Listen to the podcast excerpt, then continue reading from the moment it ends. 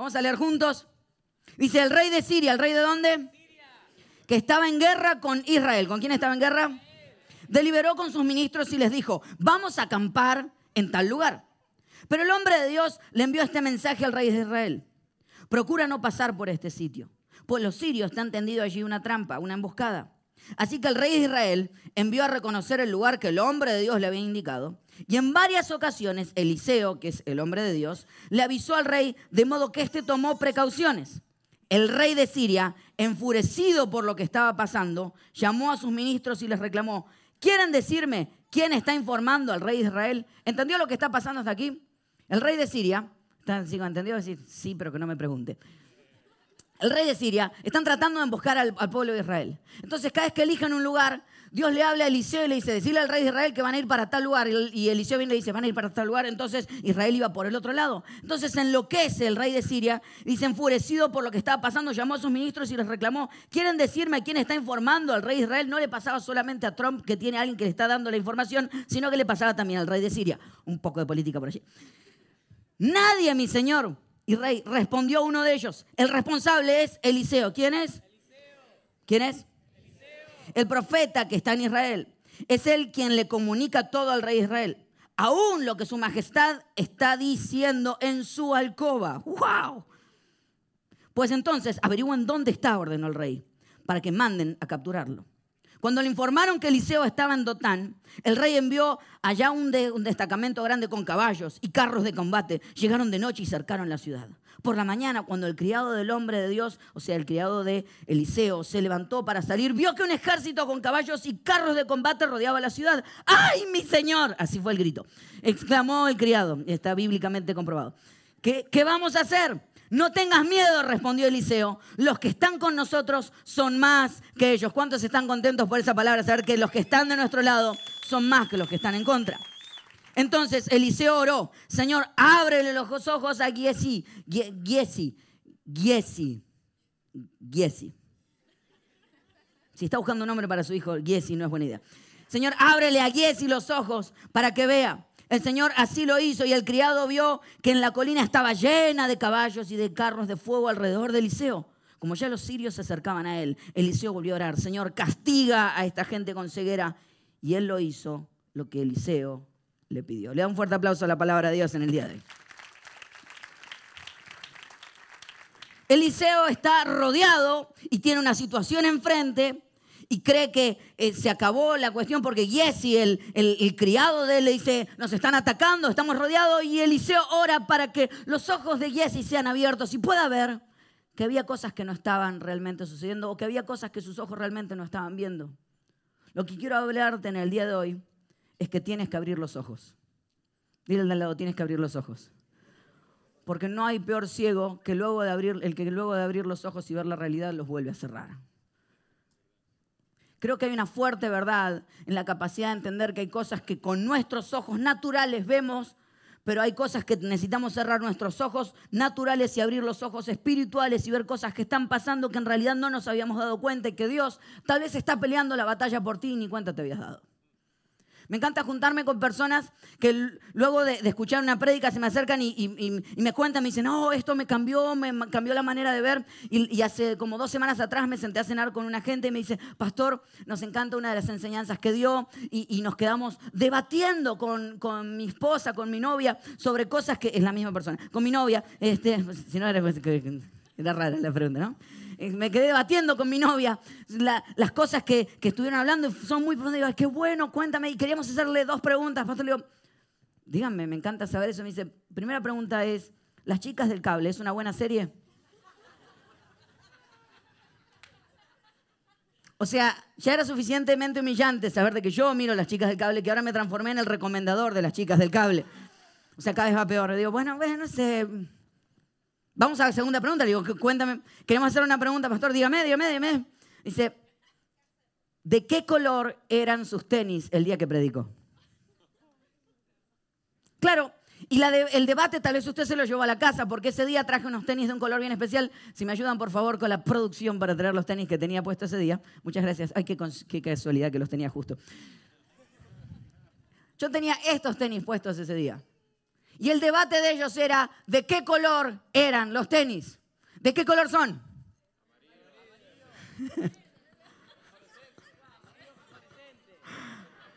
Ah, bueno, está bien, era una sola palabra. Ya algunos están peleando. ¡ah, es verde!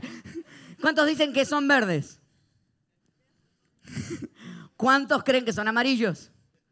¿Cuántos ven otro color?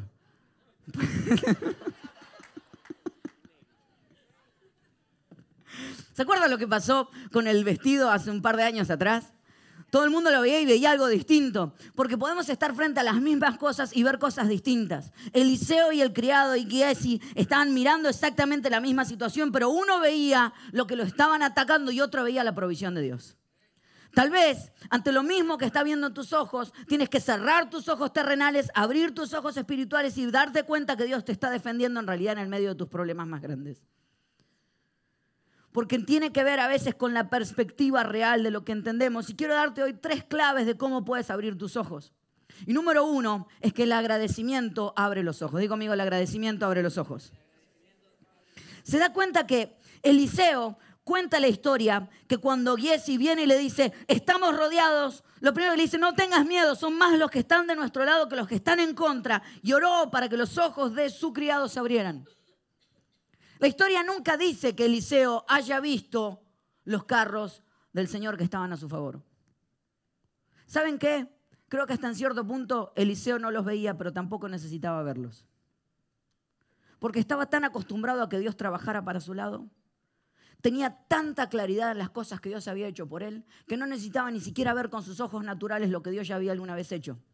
Eliseo tenía una cuestión y una relación con Dios tan pura que un par de capítulos un poquito antes llega a tal punto los milagros que hacía Dios a través de Eliseo, que dice que van a cortar eh, madera para, construir un mejor lugar en donde poder vivir. Dice que uno una de las personas que trabaja con él lleva un hacha, se le tira, se le cae el hacha al agua, el hacha, se le está hundiendo y la persona empieza a y dice, no, no puede ser, es que era un hacha prestada. Y Eliseo agarra, tira una rama al agua, se cae la rama, sale el hacha y saca el hacha del agua. Así era Eliseo. Todos necesitamos un amigo así. Eliseo tenía tan claro lo que Dios podía hacer con su vida que ni siquiera necesitaba ver las cosas. Ni siquiera necesitaba ver las cosas para poder creerlas. Hebreos capítulo 11, versículo 1 dice, es pues la fe, la certeza de lo que se espera, la convicción de lo que no se ve. El agradecimiento es la convicción de lo que no veo hoy porque ya vi los milagros de ayer en mi vida. Y quiero agregarte algo más y dejar de saber que lo que crees afecta lo que ves. Tus creencias afectan tu visión. Lo que Eliseo creía sobre Dios y su vida afectaba lo que podía ver. Hay muchas personas que como creen que en realidad están mal, eso afecta toda su vida y ven todo mal. Porque estás viviendo constantemente en las creencias de lo que alguna vez has pensado. Por eso es que hay veces que discutes con alguien y le dices, ¿cómo puedes creer en tal o cual político? Y la persona te dice, no, pero si es súper íntegro, dice, pero te está robando en la cara, no importa. Porque la creencia afecta la visión. De hecho, está comprobado que buscamos cosas que estén de acuerdo con lo que de por sí creemos para que nuestra visión siga siendo afectada cada vez más. Por eso hay veces que necesitamos cambiar lo que creemos antes de cambiar lo que vemos. Por eso Eliseo tenía tan claro y decía, yo necesito cambiar lo que creo para empezar a cambiar lo que veo. Él ya creía que Dios estaba de su lado. Él ya sabía que Dios estaba de su lado. No necesitaba ni siquiera verlo. Ahora, un poco más. Dice que cuando Eliseo y Jesse están juntos, uno empieza a decirle, ¿te das cuenta? Estamos rodeados. Y Eliseo le dice, no, son más los que están de nuestro lado que los que están en contra es que quiero darte otro secreto del agradecimiento y es que en lo que te enfocas eso se magnifica. Donde enfocas tu mirada, eso se agranda. Las cosas donde enfocas tu mirada, eso se agranda. Lo que hizo Giesi es que enfocó su mirada en el problema, el problema se agrandó. Mientras Eliseo enfocó la mirada en su Dios y su Dios se agrandó más aún que sus problemas. ¿En qué estás enfocando tu mirada aquí en adelante? Porque seguramente en donde enfocas tu mirada, eso crece. Si enfocas tu mirada en el dolor que te causaron alguna vez, el dolor que te causaron va a crecer aún, algún, cada vez más. Si enfocas tu mirada en los problemas que tienes, los problemas que tienes van a crecer cada vez más. Si enfocas tu mirada en todo lo que te falta, todo lo que te falta va a crecer alguna vez más. Porque donde enfocas tu mirada, eso se magnifica. En lo que te enfocas, eso magnifica. Hmm. Hay gente que siempre busca algo para enojarse. Y vienen a la iglesia y si vienes a buscar algo para enojarte, lo vas a encontrar. Yo te aseguro que lo vas a encontrar. Porque es así. Porque donde te enfocas, eso se agranda. Pero si te enfocas en las cosas que Dios puede hacer en tu vida hoy, esas cosas pueden empezar a agrandarse. Es más, quiero subir un punto más sobre eso. Y es que lo que magnifica se multiplica. Todo lo que agrandas se multiplica cada vez, cada vez veces más. Magnificas tus problemas, tienes más problemas. Magnificas a tu Dios, tienes aún mucho más de tu Dios. Magnificas tus bendiciones, tendrás muchas más bendiciones. Magnificas lo que te falta, te va a faltar cada vez más. Todo lo que magnificas se multiplica. Mi esposa encontró la manera perfecta de hacerme trabajar y hacer cosas en la casa. Voy llegando con, las bolsas de cuando, cuando cuando viene con las bolsas del supermercado, ese momento feliz que los hombres agradecemos a Dios por ir a buscar esa llamada y dice, espérame abajo que voy con las bolsas del supermercado, ¿no? Y cuando voy subiendo con las bolsas, me dice, wow, ¿cómo haces? ¿Quién me diciendo, bueno, no sé, es natural, o sea. Entonces, claro, cuando vas a la próxima, te colgas una en el cuello, traes una y decís, mirá, mirá. Porque lo que magnifica se multiplica. Me agarra y me dice, wow, cuando tú limpias el piso de la casa, y yo estoy. O sea, porque lo que magnifica se multiplica. Todas las cosas que agrandas se multiplicarán cada vez más. Ese es el gran problema a veces que tienen los padres, que magnifican los errores de sus hijos, por lo cual lo único que ven multiplicarse son los errores de sus hijos. Pero si magnificaras las cosas buenas que tus hijos tienen, empezarás a ver esas cosas multiplicarse. Hay muchas personas que le pasan con sus amigos, son gente que son grandes magnificadores de los errores de sus amigos. Y lo único que se multiplica es su soledad. Pero hay gente que da gusto estar junto a ellos, porque siempre magnifican lo mejor en ti. Y sus amistades se multiplican cada vez más. Lo que magnificas se multiplica. Y el agradecimiento realmente es enfocarme en lo que tengo más que en lo que me falta. Agradecer es magnificar todo lo que Dios me dio. Agradecer es recordar todo lo que Dios alguna vez hizo por mi vida. Eliseo está recordando constantemente lo que Dios hizo en su vida. Y eso se le multiplicaba cada vez más. Al punto que Dios lo utilizaba de contacto con el pueblo de Israel que si hoy pudieras magnificar todo lo que Dios ha puesto en tus manos. Que si hoy pudieras ver todo lo que tienes delante como una oportunidad. Que si pudieras magnificar el Dios que tiene frente a los problemas que tienes, entonces verías todos los problemas como oportunidades. Porque me cansa la gente que dice, ¿está el vaso medio lleno o medio vacío? Tiene la misma cantidad de agua. La pregunta no es si está medio lleno o medio vacío, la pregunta es qué vas a hacer con lo que tienes frente tuyo. El problema que tienes puede ser un problema, pero lo puedes ver como una oportunidad. Y la pregunta es, ¿qué vas a hacer con ello? El agradecimiento abre los ojos porque me recuerda cuál es el Dios que está de mi lado. Si cada mañana tomaras el tiempo de hacerte una lista de en vez de todos los pendientes que tienes para el día y todos los problemas que tienes que atacar, hicieras una lista de todos los agradecimientos de todo lo que Dios ya te ha dado alguna vez, seguramente pudieras afrontar todo lo que tienes por delante con una convicción totalmente distinta. Porque el agradecimiento abre los ojos al Dios que está de tu lado.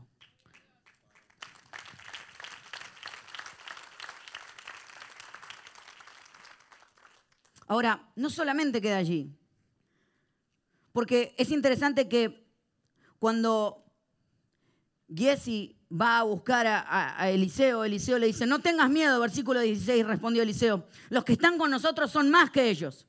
Entonces Eliseo oró, Señor, ábrele a Giesi los ojos para que vea. El Señor así lo hizo y el criado vio que la colina estaba llena de caballos y de carros de fuego alrededor de Eliseo. Giesi fue a buscar a Eliseo con sus problemas y Eliseo oró y le habló para que sus ojos fueran abiertos, porque no solamente el agradecimiento abre tus ojos, sino que los amigos abren tus ojos. Quiero hablarte de los amigos de verdad, los amigos como Eliseo, los amigos que cuando Giesi fue corriendo con todos sus problemas y con su crisis, Eliseo le dijo, todo va a estar bien y oró para que los ojos de Giesi fueran abiertos. De hecho, me encanta aún mucho más la actitud de Giesi, porque el problema no era con él, el problema era con Eliseo. La historia puede haber sido, y el criado de Eliseo se paró, vio que venían contra Eliseo y el criado dijo, chao, y se iba. No fue la historia. Dice que fue corriendo, lo agarró Eliseo y dijo, nos están rodeando, nos van a atacar. ¿Por qué usa el plural si van contra él? Porque los verdaderos amigos no corren, no huyen de ti cuando vienen los problemas, sino que corren hacia ti cuando tienes problemas y hacen tu problema su problema. Y Jesse dijo eso, tu problema, Eliseo, es mi problema y de esto vamos a salir juntos. La pregunta es si tienes amigos que realmente corren hacia ti cuando estás en el medio de los problemas o huyen de ti cuando estás en el medio de los problemas. Si tienes amigos de aquellos que pueden orar para que tus ojos sean abiertos. Si tienes la capacidad de entender de que hay veces que estamos demasiado ciegos porque necesitas rodearte de gente que tenga más fe que tú en tus momentos de ceguera. La Biblia dice en el libro de Mateo, capítulo 6, versículo 22 y 23, está hablando Jesús.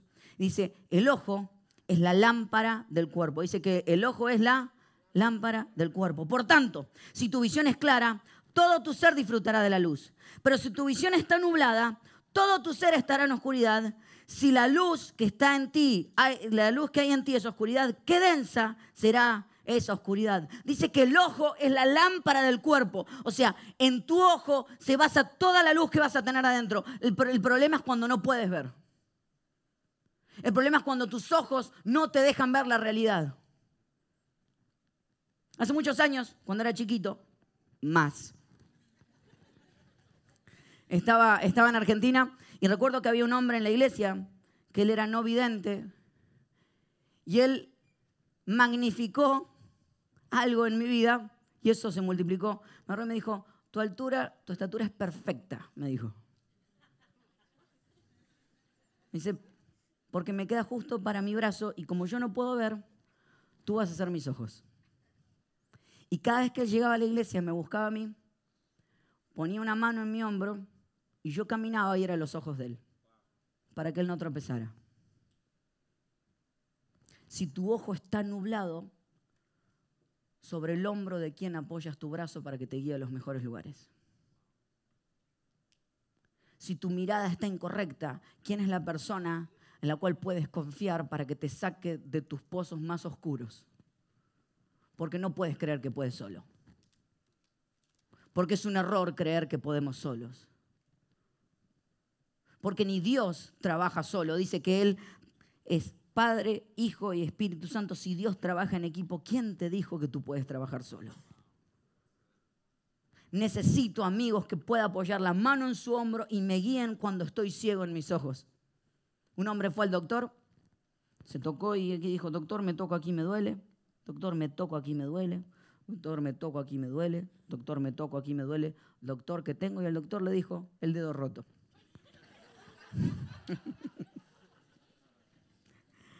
Si todo lo ves mal, el problema no está afuera, el problema está en tu ojo.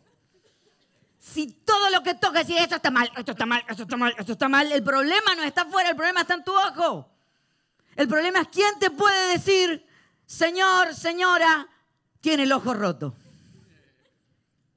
¿Quién puede avisarte que cuando, si el ojo es la lámpara del cuerpo, ¿quién puede decirte, frenarte y decirte, es tiempo de que abras la mirada? Porque la realidad es que te estás ahogando cuando tu vida está rota, cuando tu ojo está roto, cuando lo único que ves es oscuridad. ¿Quién te saca de esos momentos?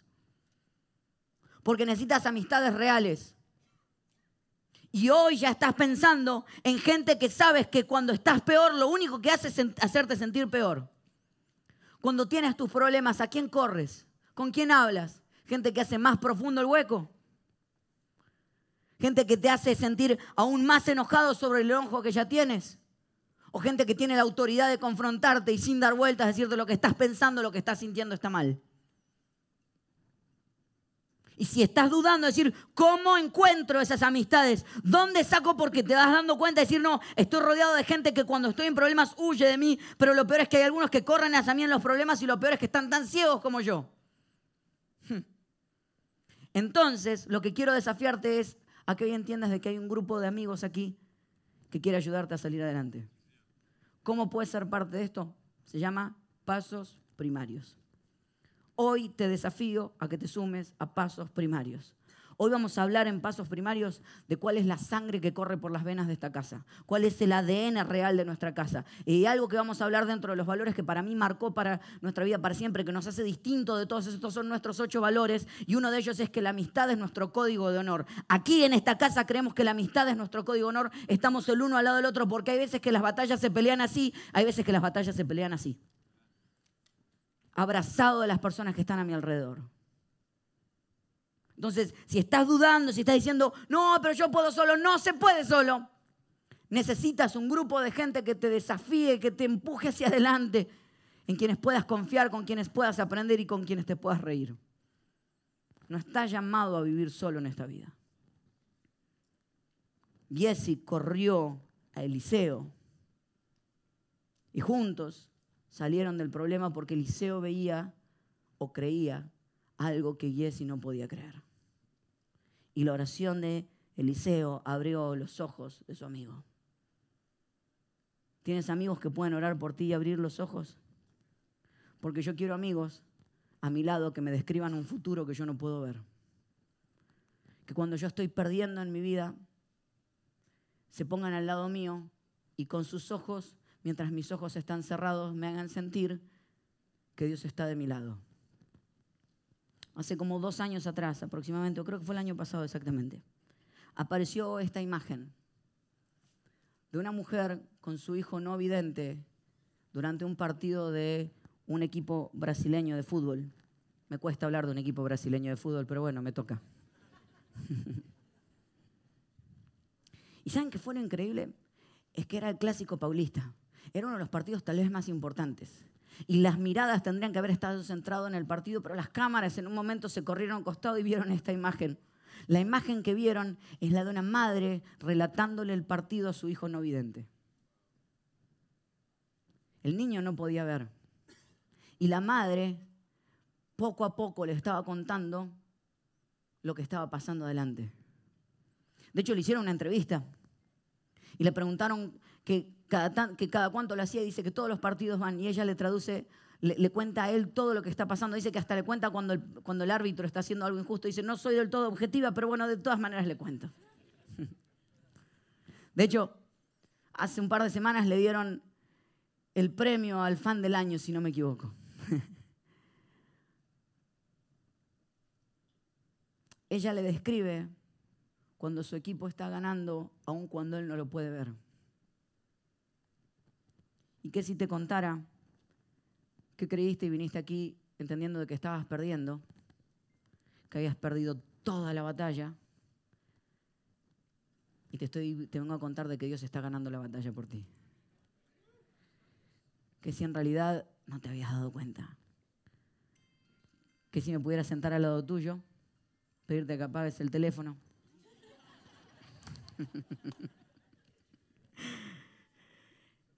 me pudiera sentar al lado tuyo y contarte que batallas que creías perdidas en realidad estaban siendo ganadas.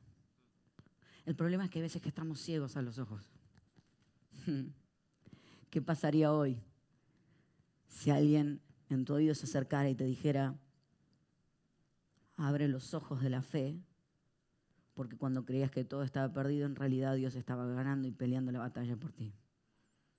Que si te dijera que tu matrimonio no se acabó, qué es lo que te dijera que tu vida no se acabó, qué es lo que si te dijera que lo que estabas perdiendo ante la enfermedad, la enfermedad no ganó, qué es lo que, si, qué es lo que dijera si yo te viniera a contar que en realidad las situaciones que estás viviendo con tu hijo no son finales, que si te viniera a contar que hay mucho más todavía por vivir. Que si en realidad estabas simplemente ciego. Creías que era el final. Pero lo único que necesitabas es un buen amigo que se siente al lado tuyo y te describa un partido que estabas ganando cuando creías que estabas perdiendo.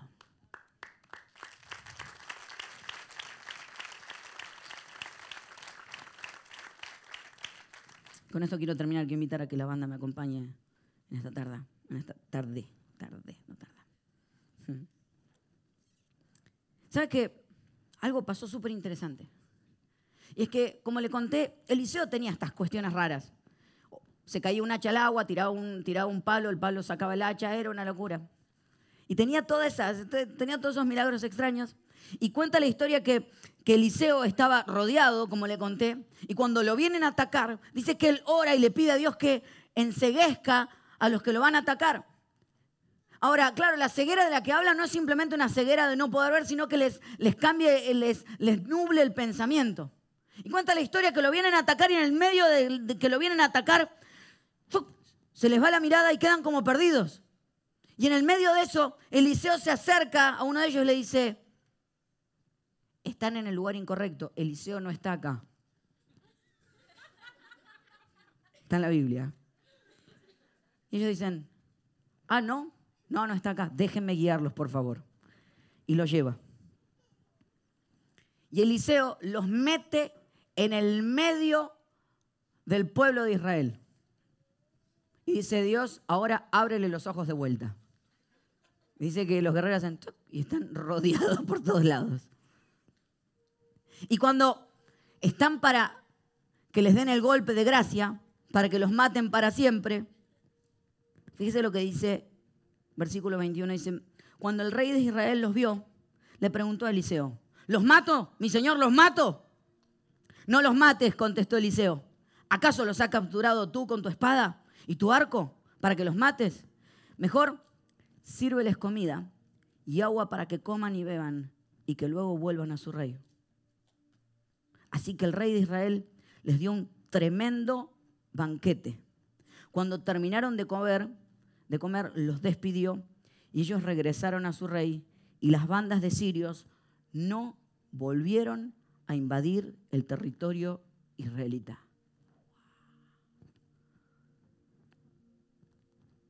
El agradecimiento abre los ojos, los amigos abren los ojos, pero hay algo que yo he entendido y es que el amor abre los ojos.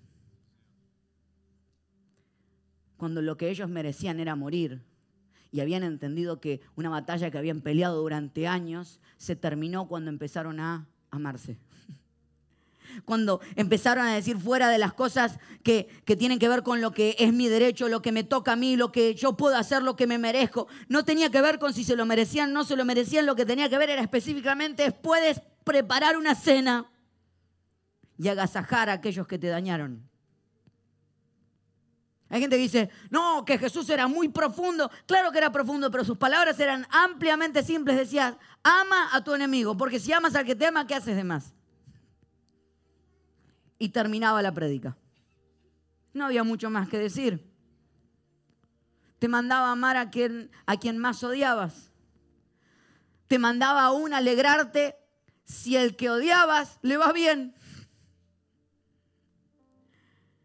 La pregunta es si puedes preparar una cena para aquellos que te han dañado. Ah, no, pero es que me han dañado demasiado. No, no te estoy diciendo que te vuelvan a dañar, no estoy diciendo de que olvides todo lo que te han hecho. Tu corazón está comprobado que puede manejar ambas cosas. Puede aprender de los errores, pero a la vez puede amar en el medio de los errores. Puede perdonar y acordarse de las cosas. Tu corazón puede manejar ambas. Y si has sido víctima de violencia doméstica, tal vez esta enseñanza no sea específicamente para ti. Y si estás siendo víctima en este momento, tal vez la mejor manera de amar a la persona que está a tu lado sea decirle esto se acabó, este es el final, me voy de este lugar. Pero también quiero hablarle a aquellos que durante tiempo han querido cambiar las cosas y las han querido cambiar con guerra. Y no se dan cuenta que en realidad en este mundo que nos divide, que nos pone de los dos extremos, que creemos que tenemos que estar de un lado o del otro. Y que nos damos cuenta que los únicos que ganan son los otros. Porque en la división los únicos que perdemos somos nosotros. Que si hoy tuvieras que sentarte y preparar un banquete para aquella persona que te ha estado persiguiendo. Esta semana discutimos con mi esposa. Información, así. ah. Y yo tenía razón.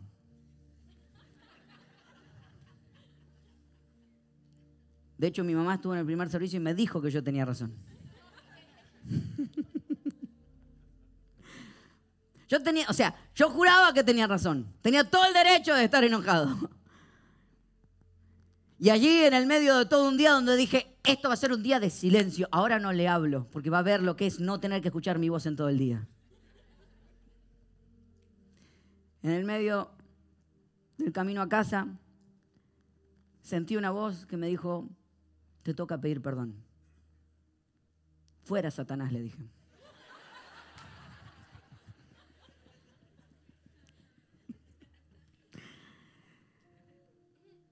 Si yo, porque no importa si tenía o no tenía razón, yo creía que yo tenía razón. No era justo pedir perdón. Pero algo mágico y poderoso pasó cuando abrí mi boca y le dije, ¿sabes qué? Perdóname, no validé tus emociones por lo que realmente estaba sintiendo. Yo quiero que sepas de que yo siempre estoy de tu lado, nunca estoy en contra tuya. Cambió completamente la conversación. Pudimos hablar lo que habíamos querido hablar en el medio de la discusión que no pudimos ni siquiera llegar a conversar. Porque hay discusiones que se ganan bajando la cabeza, no se ganan atacando, sino que se ganan amando. Porque en el medio de un imperio que mataba, iba hacia adelante y que nos había enseñado que la única manera de avanzar era matando, Jesús se plantó allí y dijo, la única manera de avanzar en mi reino es muriendo, no es matando. Y él dijo, yo doy mi vida para que ustedes tengan vida y la tengan en abundancia. Que si hoy pudieras bajar tus armas y darte cuenta que con el derecho no estás ganando nada, sino que estás perdiendo todo. Porque si por la razón pierden a- pierdes a quien amas, pierdes a quien amas y pierdes la razón a la vez. Hay gente que hoy necesita hacer un llamado al final de este día. Porque lo único que estás haciendo es cerrando la mano con un cuchillo y lastimándote a ti mismo. Y creyendo que manteniéndolo cerrado, lastimas al otro cuando en realidad te lastimas a ti. ¿Y ¿Sabes qué es lo peor? Hay gente que te ofendió que ni siquiera se acuerda que te ofendió. Y tú sigues ofendido con ellos. Hace un año atrás, una historia rompió en la, en, la información que se estaba recibiendo y, y abrió los ojos de, de mucha gente sobre una mujer policía que llegaba a su casa luego de un día largo de trabajo.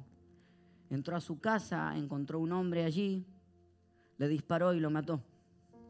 Claro, el problema es que ella no entró a su casa, se confundió de casa. Entró a la casa equivocada y a la persona que mató era a la persona que vivía en esa casa realmente. La semana pasada fue uno de los juicios finales de ella. Y la familia pudo sentarse delante de ella y empezar a, decir lo que ellos pensaban sobre ella. Y uno de los hermanos se sentó y dijo, yo quiero que te pudras en la cárcel por lo que le hiciste a mi familia. Otro, el papá decía, yo no voy a escuchar nunca más a mi hijo dirigir el coro en la iglesia. Pero hubo una respuesta que resonó por todos lados y que cambió para siempre mi manera de ver lo que es realmente amar a aquel que te daña. Quiero que lo compartamos juntos.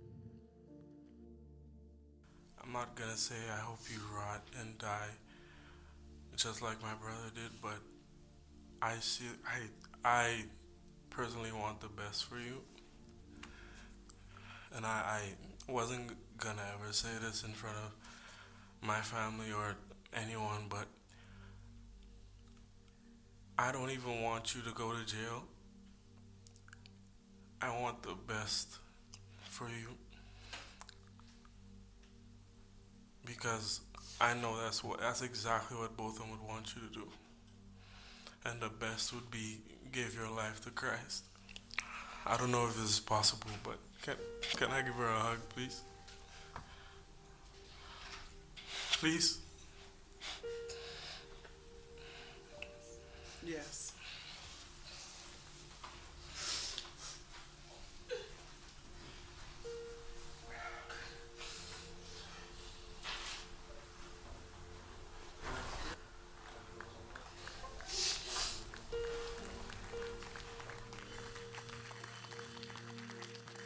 Y si el poder estuviese guardado en no dañar más, sino en bajar las armas y decir yo te amo.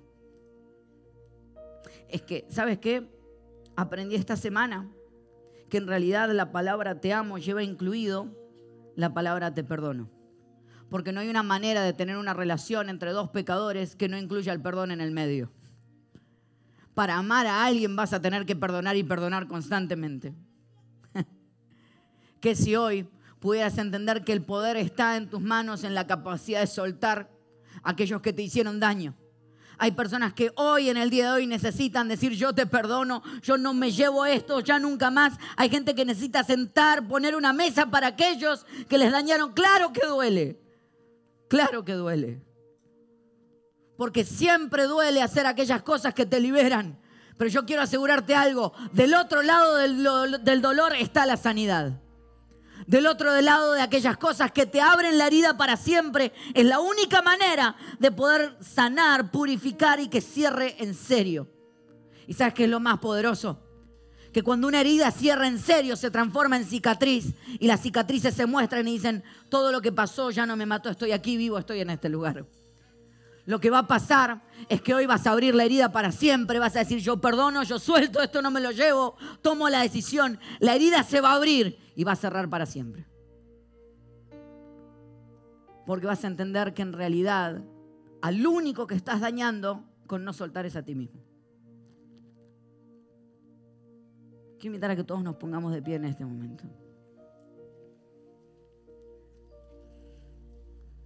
Hay, batallas en tu vida que las vas a ganar poniendo una mesa para aquellos que te hicieron daño. Y hay personas en este lugar que hoy necesitan soltar para siempre. No que lo sientas, no te estoy invitando a hacer algo que sientas, estoy ti a tomar una decisión, a empezar un proceso. Tal vez lleven años, tal vez lleven meses, tal vez sean horas nada más, pero hoy va a ser un día histórico en tu vida porque lo que vas a pasar es pasar de guardar el dolor, guardar el odio y empezar a decir yo suelto todo esto y soy libre. No te estoy hablando de lo que es justo o injusto, te estoy hablando de la libertad real. Y que la libertad en tu vida va a venir cuando sueltes. Quiero invitar a que todos puedan cerrar sus ojos. Y quiero orar por aquellos que hoy necesitan soltar. Pero específicamente por aquellos que hoy necesitan soltar. Gente que hoy va a tomar la decisión de decir, yo perdono. Y quiero invitarte a que seas valiente. A que seas valiente y que si eres tú quien tiene que perdonar en el día de hoy. Todo el mundo está con sus ojos cerrados. Si tienes tú el que tiene que perdonar el día de hoy, quiero orar por ti específicamente. Me gustaría que puedas levantar tu mano en este momento. Hay manos por todos lados.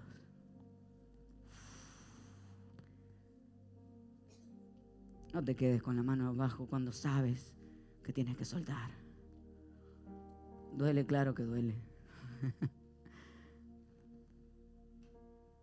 Señor, yo declaro sobre la vida de mis amigos y hermanos en el día de hoy, de que están soltando algo para siempre.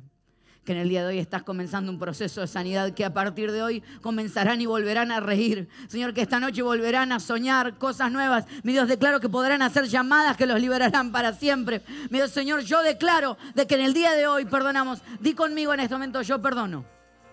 Dile una vez más, yo perdono. Y suelto para siempre. Señor, yo declaro que en el día de hoy hay personas que están volviendo a ser felices, que entienden que su alegría no está puesta en quienes le dañaron, su alegría está puesta en lo que tú has hecho por ellos. Señor, te declaro que tú has hecho el sacrificio más grande, tú nos perdonaste para siempre y desde allí nosotros perdonamos y dejamos ir. Señor, declaro que hoy aquí hay personas que no volverán nunca más a ser los mismos, porque han cruzado la línea de decir lo que es justo, injusto y no me importa. Yo soy libre en el día de hoy. Los declaro libres en el nombre de Jesús. Amén. Y vamos a dar un fuerte aplauso, casa. Dáselo bien, bien fuerte. ¡Woo!